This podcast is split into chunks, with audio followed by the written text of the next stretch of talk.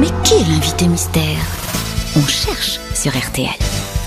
Bienvenue aux grosses têtes, invité mystère. Votre voix est déformée, mes camarades vont vous poser toutes sortes de questions. Ne soyez pas inquiets, la voix d'Ariel Dombal est déformée aussi, mais euh, c'est uniquement euh, à cause d'une du quoi, d'une bronchite, Ariel? Hélas, une bronchite. Une bronchite. Oui. Mais votre voix, vous, est-elle bien déformée? Bonjour, invité mystère. Bonjour.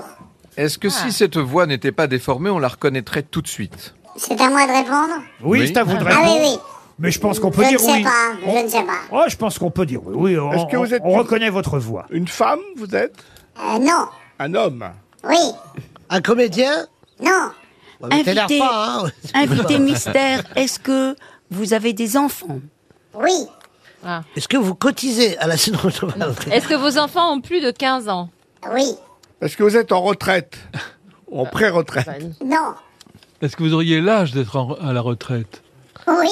Voici un premier indice musical. Sur ta chevelure profonde, aux acres parfums, mer odorante et vagabonde, aux flots bleus et bruns, comme un navire qui s'éveille au vent du matin. Mon âme rêveuse appareille pour un ciel lointain. Serge Gainsbourg euh, qui chante euh, le poème de Baudelaire, Le serpent qui danse. Vous aviez reconnu, invité mystère. Absolument.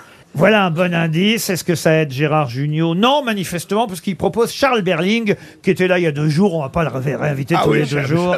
pas. Ça, c'est- on l'aime- on l'aime beaucoup, Berling, Est-ce que mais, vous êtes blonde? mais ce serait trop. Est-ce C'est que, un vous- homme, hein est-ce que vous êtes blonde demande Olivier Bellamy. Non. Ah, Et pas blond non plus, d'ailleurs.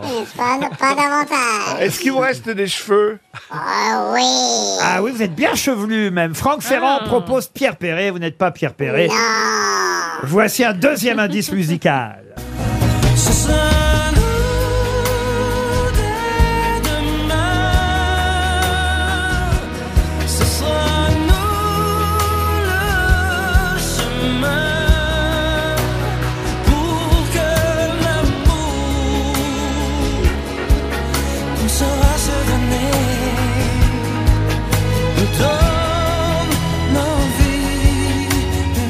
C'est un bon indice, euh, l'envie d'aimer, chanté par le regretté Daniel Lévy. Olivier Bellamy propose Hugo Frey. Êtes-vous Hugo Frey?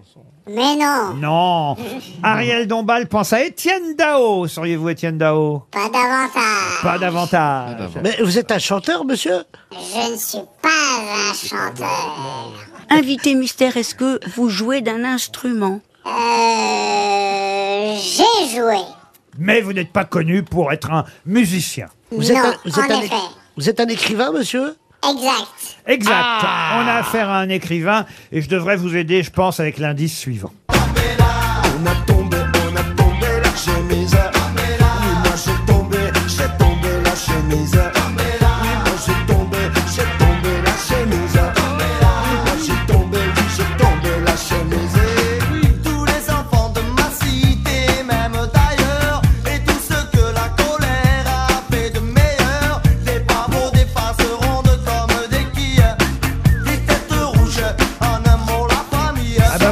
Qu'on parle de la chemise, Ariel Dombal vous a reconnu, invité Oh. mystère.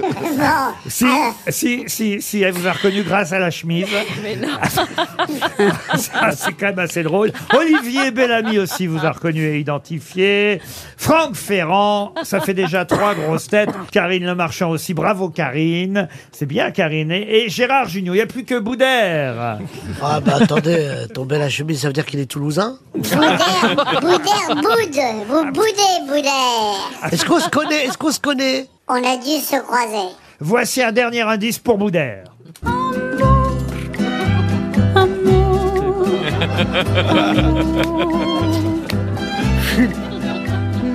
Ah, ça m'aide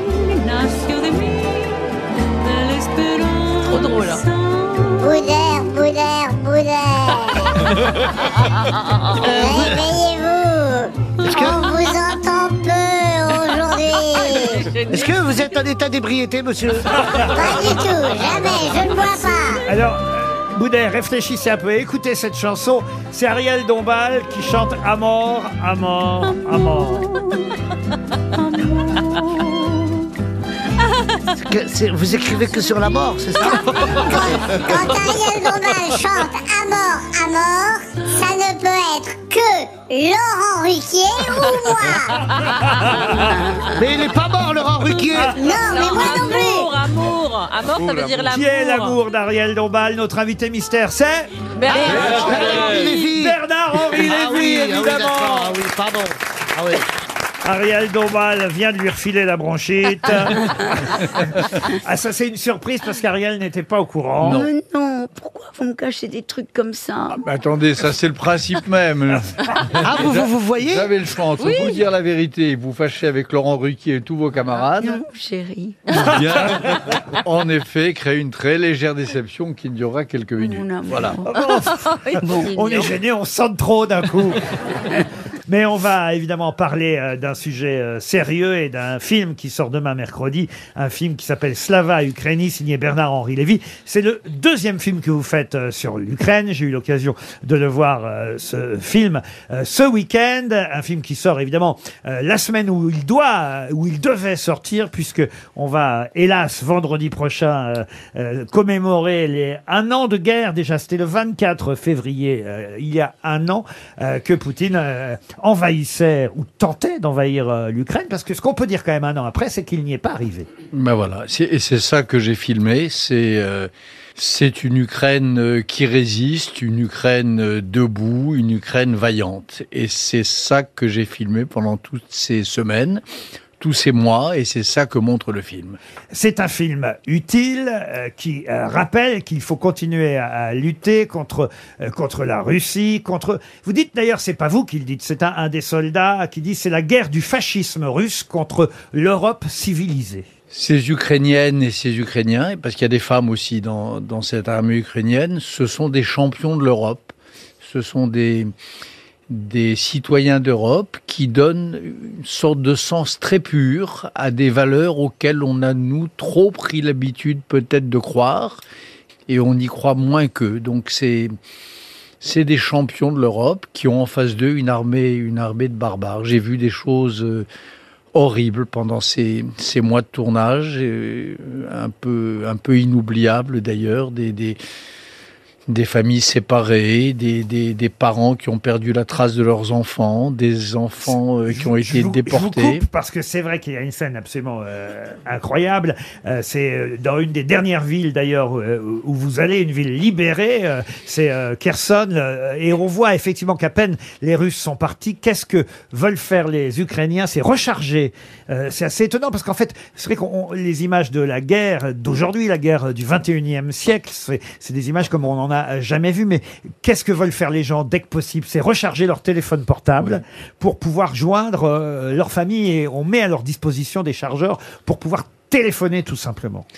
Mais il n'y arrive, il y a personne au bout du fil. C'est ça évidemment. Voilà. le dra- Ce qui est- Un appel sur deux n'aboutit pas. Ah oui, ce qui est terrible, c'est ça, c'est qu'en effet, il y a des organisations humanitaires qui apportent des générateurs, des chargeurs d'électricité.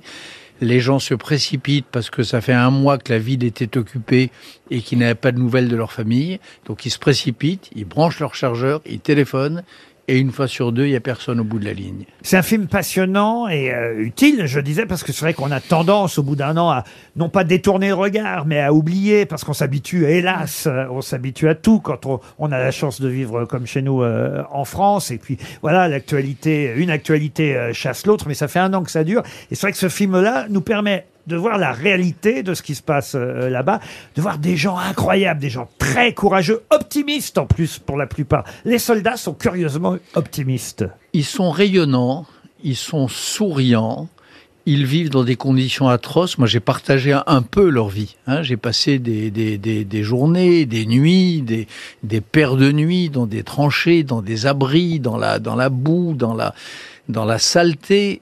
Et il reste en effet euh, quelque chose qui émane de ces femmes et de ces hommes qui est magnifique. Une confiance, une espérance dans dans l'humain, dans nous, dans l'aide qu'on leur apporte, euh, probablement dans Joe Biden qui qui est arrivé donc bien après mon tournage hier, bien sûr. Mais il reste cette euh, capacité d'espérance. Il n'y a pas d'amertume chez ces soldats et, ces- et chez ces soldats ukrainiens. Vous dites soldate et ça tombe bien parce que euh, une des dernières qu'on voit dans, dans le film aussi est une soldate qui est incroyable. C'est, je crois, dans un border, on appelle ça les border control, c'est ça? Voilà, ce sont des, oui, des gens qui tiennent la frontière, mais tenir la frontière face à une invasion, c'est évidemment très important puisque l'invasion, ça consiste précisément à casser cette frontière et, et à la pulvériser. Et il y a là, en effet, une femme. Une commandante en chef et elle donne. Alors ça c'est assez étonnant parce qu'en fait c'est de l'humain hein, qu'on voit dans, dans ce film.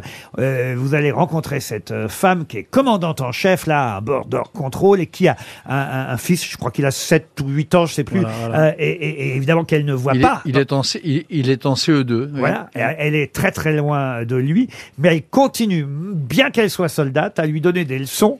Euh, il est en C1 ou CO2, vous l'avez, vous l'avez dit. Elle lui donne des leçons par FaceTime Voilà. tous les jours. Elle, elle prépare le, un débarquement, un, un D-Day, comme sur les plages de Normandie, sauf que ça va être de l'autre côté du Dniepr, puisque c'est une unité d'où vont partir les gens qui vont aller euh, reprendre les derniers territoires tenus par les Russes dans le sud de l'Ukraine. Donc elle prépare ça, et tous les soirs, elle prend le temps, quoi qu'il arrive, de se brancher sur euh, la ligne d'Elon Musk, là, je sais plus comment ça s'appelle, Earthlink, quand ne- il n'a pas le caprice de la couper, et elle fait répéter ses devoirs à son petit garçon, qu'il vente ou qu'il pleuve, qu'il tire ou que le front soit calme. Et ça, c'est vrai que c'est magnifique. Dans ce film, on y voit des résistants, des résistantes, euh, des femmes qui n'ont pas voulu bouger euh, de chez elles, qui sont restées, qui dorment dans une baignoire au milieu, au milieu des ruines.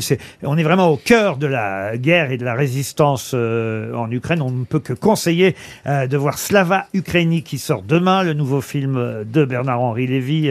et, à chaque fois, moi, je me dis, mais, mais, mais pourquoi il y va? Alors, il y va évidemment pour faire parler de ces conflits euh, partout euh, où vous passez. Évidemment, euh, il y a des problèmes qu'il faudrait résoudre et ça nous sensibilise. Et je me dis, mais moi, j'irai pas.